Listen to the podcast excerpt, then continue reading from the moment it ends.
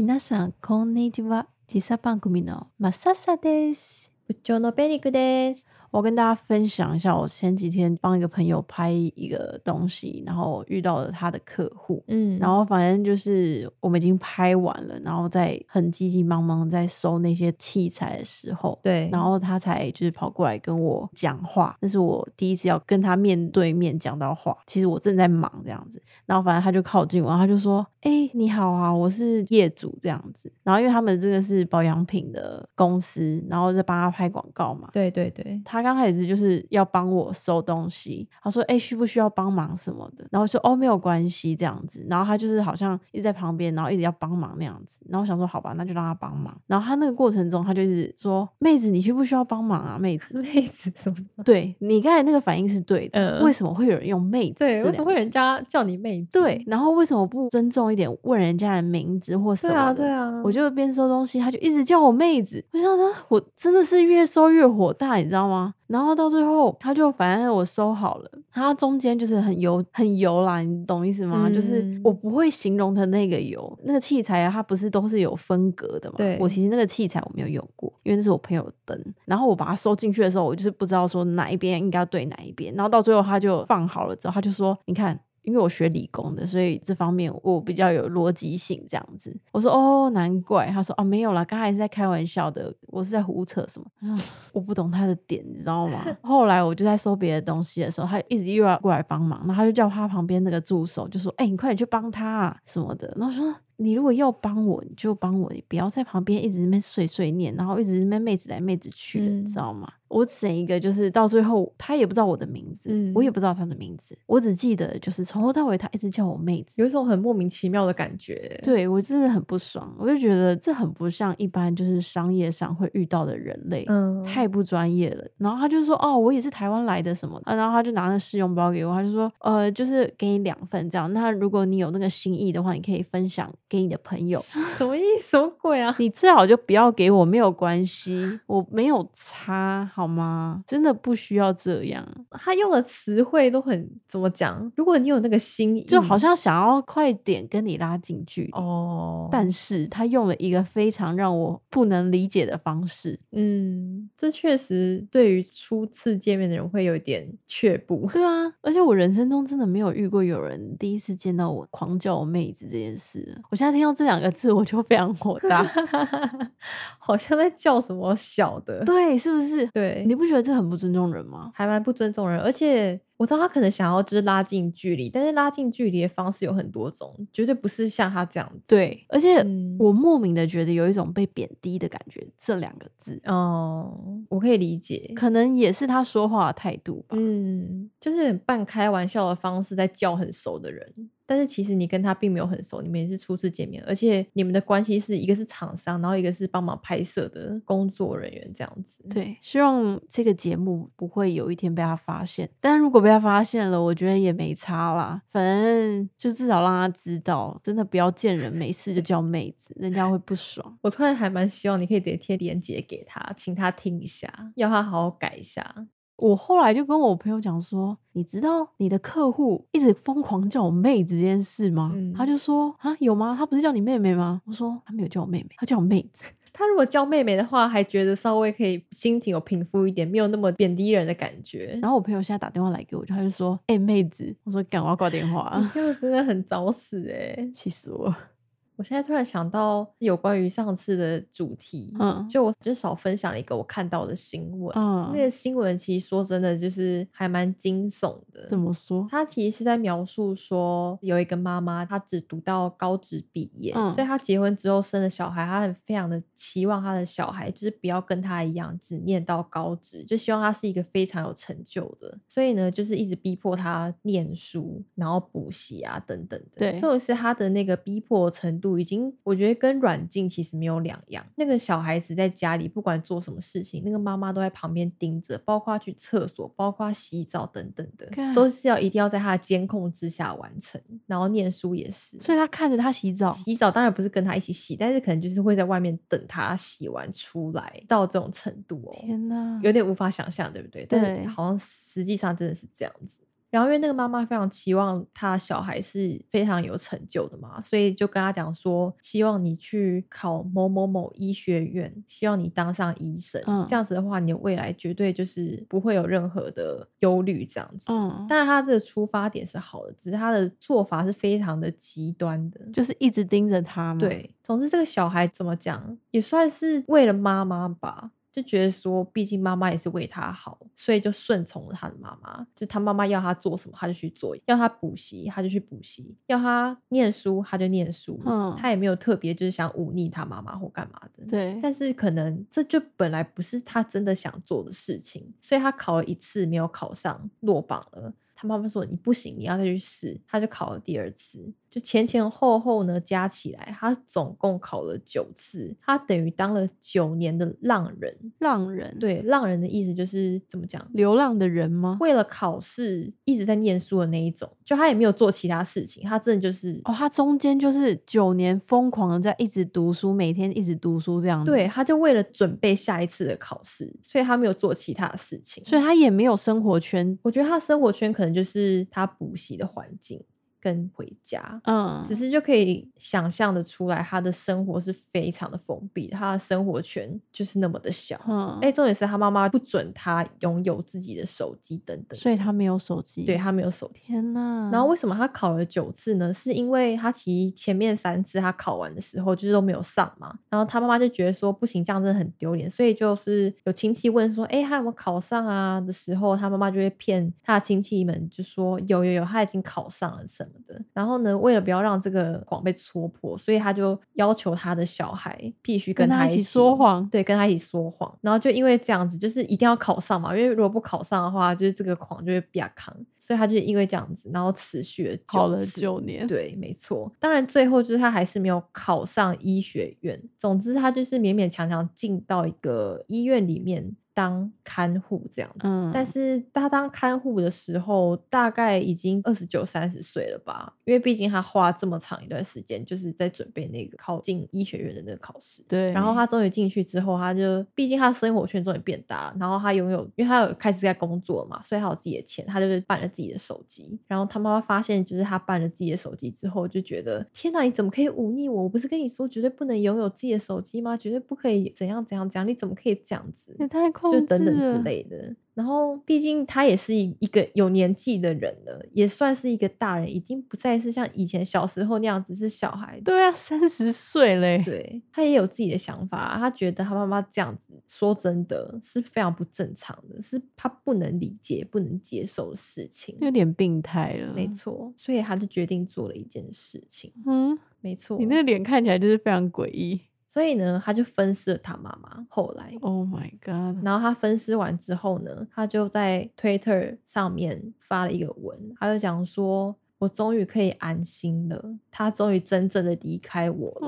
哦天呐对，我觉得他那个中间一定有很多的挣扎，而且他会选择用分尸，不是只是把他杀了耶。他那已经算是恨之入骨，加上他这好几年来的压抑的那些情绪全部他这些无处可去的必须抒发情绪，在那个时候完全的爆发了。其实通常这种状况，就是一个人如果真的受不了了，我们比较常听到的好像是把自己杀了。哦，可见他真的对他妈有很多很多的积怨，就是无法去原谅他妈妈，所以他选择把他妈给杀了而。且他可能有意识到这些事情不是用沟通就可以解决的，所以他做了这个决定吧。即使他要付出很大的代价，对所以他后来应该也被抓了吧？当然啊，当然，杀人怎么可能不被抓？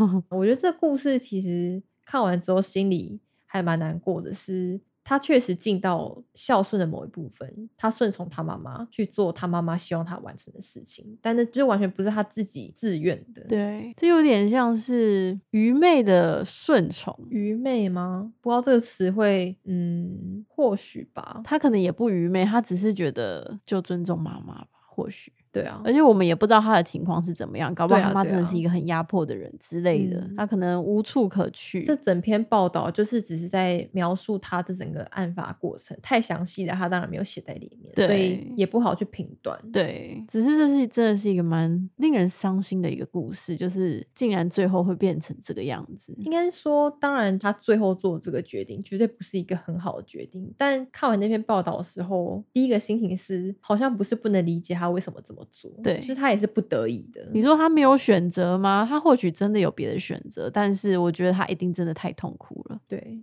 不知道大家对于上次的这个孝顺的内容有没有什么共鸣或者是不同的看法？如果有的话，希望可以跟我们分享一下。真的真的，对上一集应该不会无聊吧？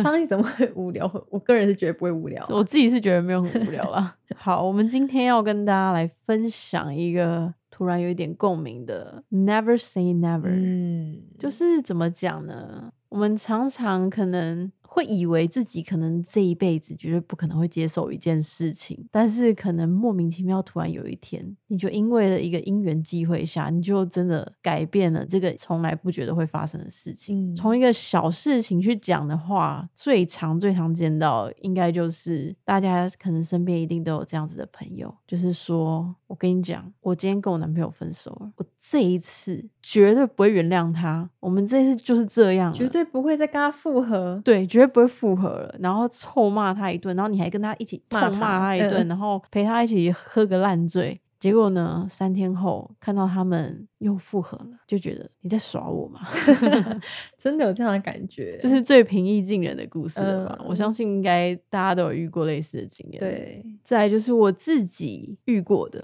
这算是我人生目前为止最重大的一个改变。最重大。对好，你说，因为我就是一个从小到大非常非常怕动物，猫啊、狗啊那种的。我家以前是有养狗，没有错，嗯但是我其实是很怕狗的。然后呢，我深信我这辈子绝对不可能跟狗有任何的接触，就是我不可能养狗，我也不可能跟有养狗的人住在一起。嗯，然后我朋友就曾经开玩笑跟我讲说，那如果有一天彭于晏喜欢你，但是他有养狗，你要 怎么办？这个这个就是有假设都那种靠北的朋友啦，我跟你讲。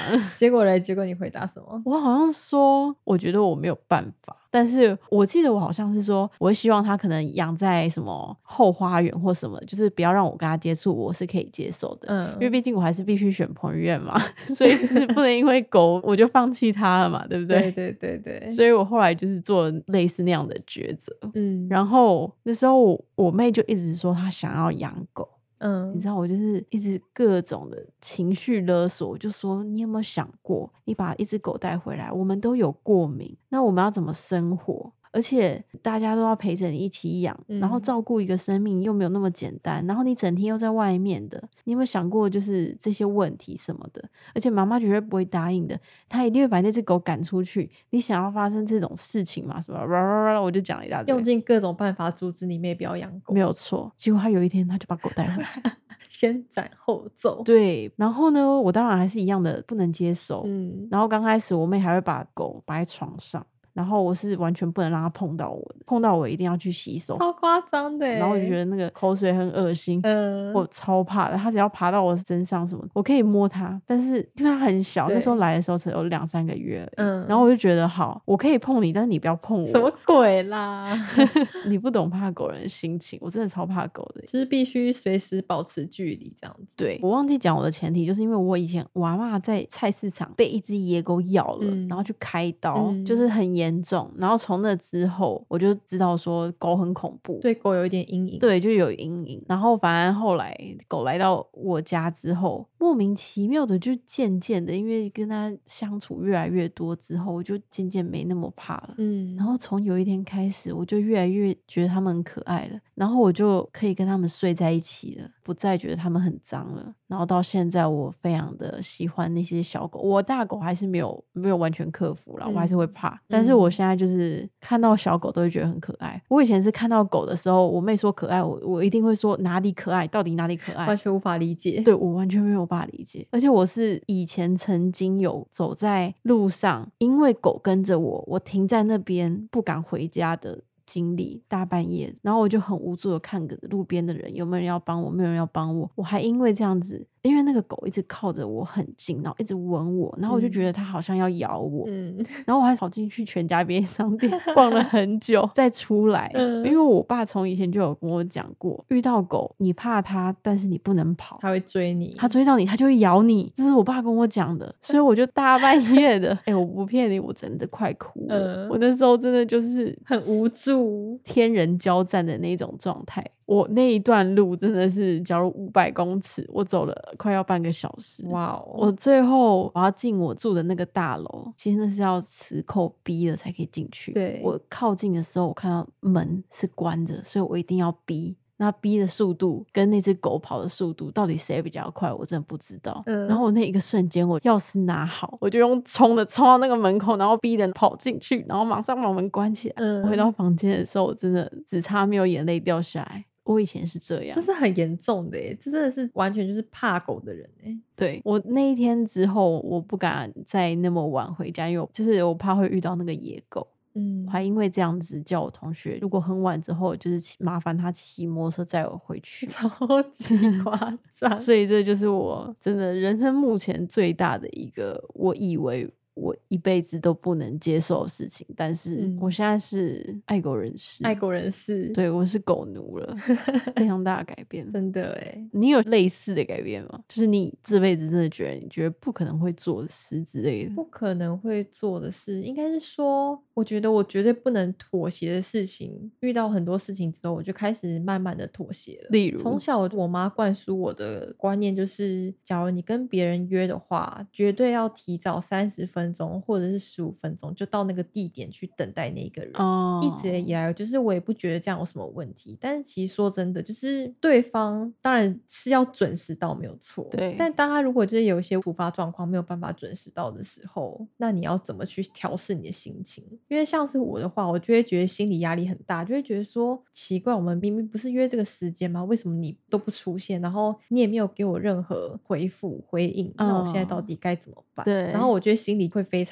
的纠结，就觉得说你到底要我怎样？我到底要在这边继续等你，还是我该怎么办比较好？你可不可以告诉我？类似这种的。但是你不会传讯息问他我以前就是不会传，因为我觉得说你是不是真的遇到什么样的状况，是你必须那个时候去处理的，所以你没有办法回我等等的。哦，因为我自己觉得是说，你应该有什么样的突发状况，或者是你会迟到的话，你应该告诉我，对对，而不是我去问你，你才告诉我。就是不要让人家在那边等了。对，所以当那个人没有告诉我的时候，我就会觉得我真的没有办法妥协，你迟到了这件事情，嗯，就我心里会有点小小的，也不算是生气嘛，就会有点在意。那你后来是怎么妥协了？后来是应该说，如果是我不是很在意的人对我做了这样的事情的话，我觉得我可能还是没有一直没有办法妥协。但是你还记得，就是我们以前就不是住的很近吗？然后呢，就是你因为你是我很在意的人，但是你就一直很长就是所以我是哦，我是主角。哎呀，不好意思，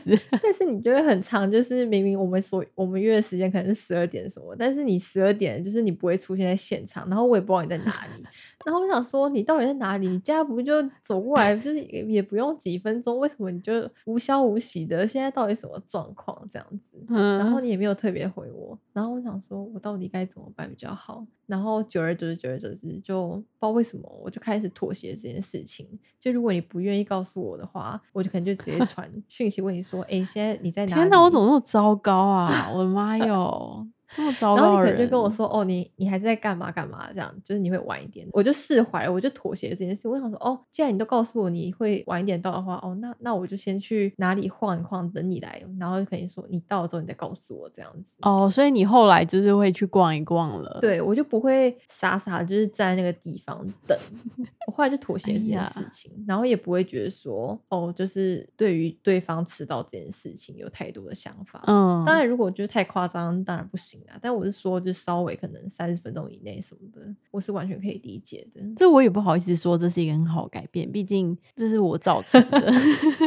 但是诶，我有稍微稍微的，我觉得我现在有比较准时一点。虽然我就是偶尔还是会迟个到，嗯但是我是现在是也是提倡可以提早到的人，提倡可以提早到至少上课我是不迟到的，好啦，这很优秀啊！上课不迟到这件事情，对好学生。还不错，还不错。还有什么啊？很长就会不小心把话说死，就是真的是不小心。我跟你讲，我妈从以前怎么教育我跟我妹，她说你们千万不要说我绝对不要怎样，我以后绝对不会怎样。嗯你越是这么讲，你会越会遇到。然后我们就刚开始也不觉得怎么样，但是因为有一次我们就是在讲可能一个男生怎么样，嗯然后我们就说我们以后绝对不要嫁给这种人什么的。我妈说你嗯千万不要去讲这种，你以后一定会好死不死遇到这种人，你还爱上他什么的。我跟我妹吓傻了，因为我们真的超怕这种事情发生的。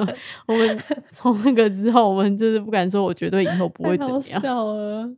我记得我以前也曾经就讲过说我打死都不会留中分，因为中分我觉得就是很不适合我，又很丑。哦，你有讲过这么狂妄的话、哦？，对，结果我现在中分又短发，我真的太智障了，立马打了自己两巴掌。没有啦。我觉得那个那个其实就跟设计师有关啊，搞不好你现在的设计师比较厉害，可以把你中分用的很好看之类的。但是我觉得我当初就是把话说的太死啊，因为你当初预设立场了，你就自己脑中幻想了你中分不会好看，对啦，其实也没有那么的不适合我。对吗？是不是？Never say never。我们今天就是要一直讲这句话。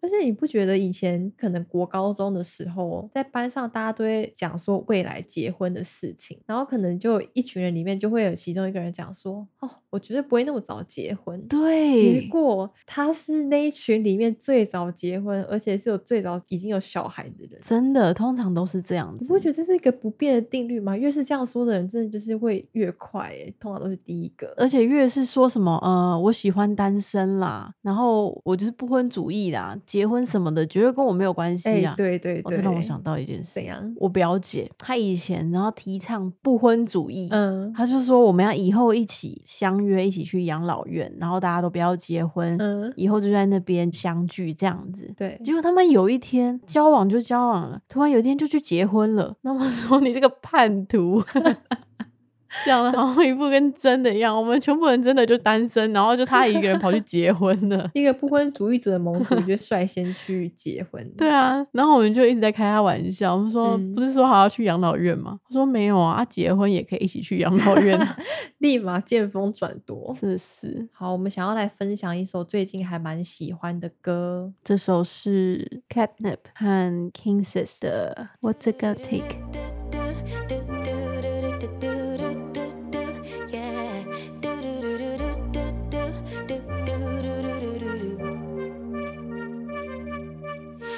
Step forward, two steps backwards, yeah. Immature lover who don't use big words, yeah. I don't need convincing at all because I know what I want. Baby, can't you figure it out? What's going on in your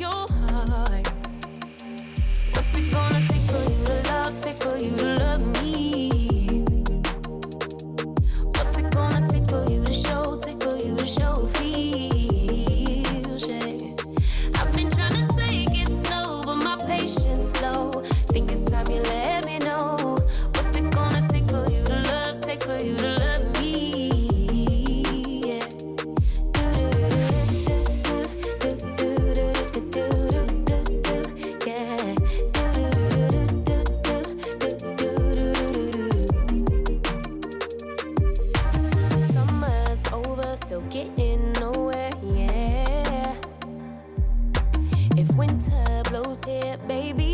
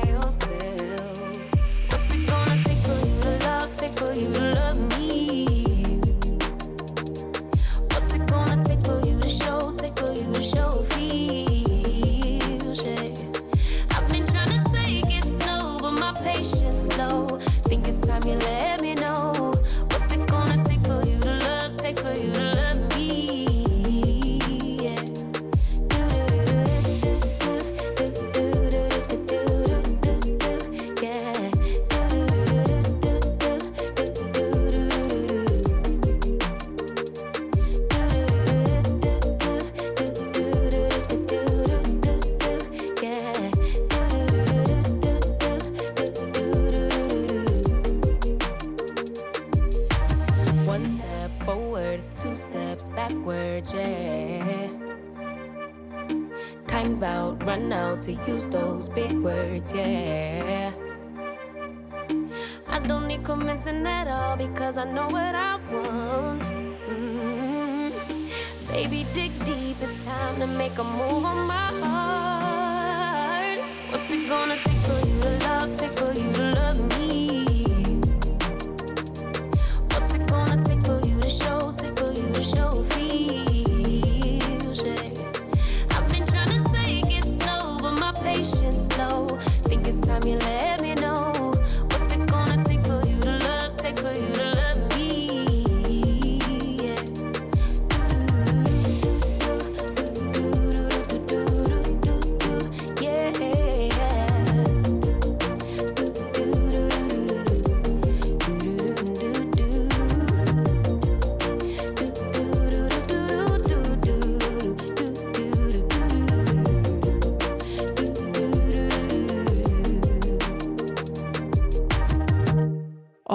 到我曾经还有另外一个是，就是我之前读了一个科系，一年的科系，然后反正班上有个同学，我跟他同组一起做了一个作业，对但他真的很雷，在那个时候，嗯，他可能上课也没有认真听，然后回家也没有练习，所以他很多东西不懂。然后做作业的时候，他就是也不知道怎么弄。那没关系，我就跟他约出来在咖啡厅要一起用。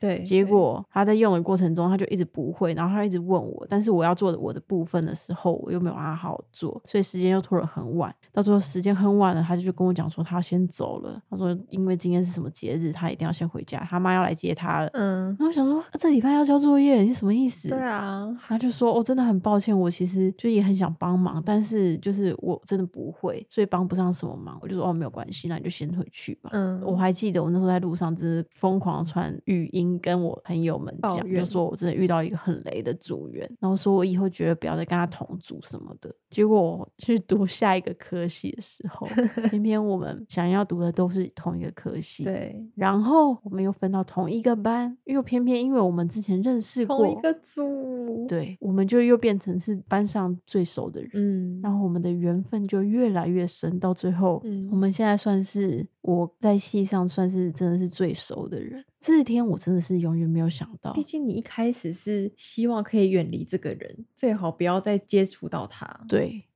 殊不知，虽然他还是有他雷的地方啊，嗯，但是还是有发现他好的地方，所以 never say never。分享最后一个，我觉得我这一辈子应该是真的不会去做的事情。对虽然这样讲，就是心里会怕怕的，因为我很怕有一天如果突然发生，我会没办法接受。但是我猜我应该是不会养昆虫。我也觉得我不会养昆虫，我不敢说的太死，但是我基本上希望听我们这个节目的人，没有是那个佛教提倡不杀生的那种。哦，基本上我只要看到那种蟑螂啊、蜘蛛啊、蚊子啊这类的，我基本上没有不杀的，因为如果不是他死，就是我死，所以他必须死对。啊，说到这个，我必须分享，我们的社长最近一直说想要买喷枪，他的喷枪不是拿来料理用的，而是要拿来杀会飞的昆虫用的。这里的夏天真的很多会飞的东西，然后我真的不知道那些东西是哪里来的，你知道吗？嗯它很困扰我，因为我没有办法接受那种会飞的东西。你知道，其实果蝇飞得很快，对而且它又很小，然后我眼睛又没有那么好，所以我一转眼它可能就不见了。就是嗯如果不是用火瞬间把它火化的话，它就不见了，你懂我意思吗？如果你是用喷枪火化它，应该不需要零点一秒吧？就真的是一瞬之间它就消灭了。对，我希望可以这样子。那哎、我不知道这可不可以讲，就是反正 你知道，我以前我在家里，我是有专门的捕虫大队的，就是我妹或者我妈，我只嗯要遇到任何昆虫，我就叫他们的名字，对，然后他们就会来负责消灭它们。对，把它杀。反正就是我妹只要抓到，假如是打死一只蚊子、一只苍蝇，她会用镊子把它夹起来，然后去拿赖打把它烧掉。然后我们两个那边看，然后就看着那个蚊子那边烧，然后超回答，觉得很疗愈，然后把它丢到垃圾桶里面去。天哪，原来还有这一段。有点小小变态。其实 不是因为我们真的很怕那种东西，所以如果没有这样子做，我们没有办法消除我们心中的恐惧，还有那种恨，你知道吗？就是一定要亲眼确定他已经不会再打扰我的人生了 好，没有错。你会觉得你这辈子绝不会接受，就是养昆虫嘛，对不对？对，真的太可怕了。假如有一天我真的有突然就是脑子撞到，突然爱上昆虫的话，那也没办法。但是我不知道该怎么办比较好，不知道这是好事还是坏事。但总之，我就先不要把话说那么死。哦，还有，我觉得我应该也是不会去高空弹跳，但是我很怕，你知道吗？很多人不是那种一试成主顾吗？他一试之后就会爱上，对啊，说不定哪一天我真的真的去高空弹跳，结果就你就爱上了，啦，对不对？对，结果就一直去跳，对，一直去跳，看到桥就想跳。那个好像不太 OK，那跟高空弹跳不一样。哎、但是我我要跟你讲一个新闻，就是我今天有不小心看到一个新闻是，我忘记是哪一个国家，然后反正就有一对夫妻，他们一起去高空弹跳。结果呢？结果那个教练是在跟那个老公讲说你可以跳了，他就说你跳。结果那个老婆以为他那个教练在跟他讲，结果他就跳了，他就死。等一下，你是说真的吗？对，这是一个新闻，我没有仔细看内容，但是大概事实上就是这个样子。呃，我不知道到底发生什么事了，但是那个老婆嗯身上没有在没有任何护具跟没有装备的情况下，他以为教练叫他跳下去，他就自己跳下去了。呃，我没有注意看到底他有没有穿好装备，反正就是应该是没有准备好的状 Oh 态不知道那中间到底发生什么事。反正就是老公应该要跳，但是老婆以为教练叫他跳，所以他就跳了。那你现在觉得你还有可能会去高空 弹跳吗？我觉得不太可能，我现在吓到了。其实我也觉得我不会去高空弹跳，我觉得太恐怖，那跟自杀没有什么两样。就或许真的会是一个很好的经验啊，但是还是会有点怕怕的。我觉得我自己可以想到的就是，我可能这辈子没有办法喜欢的东西，什么东西香菜。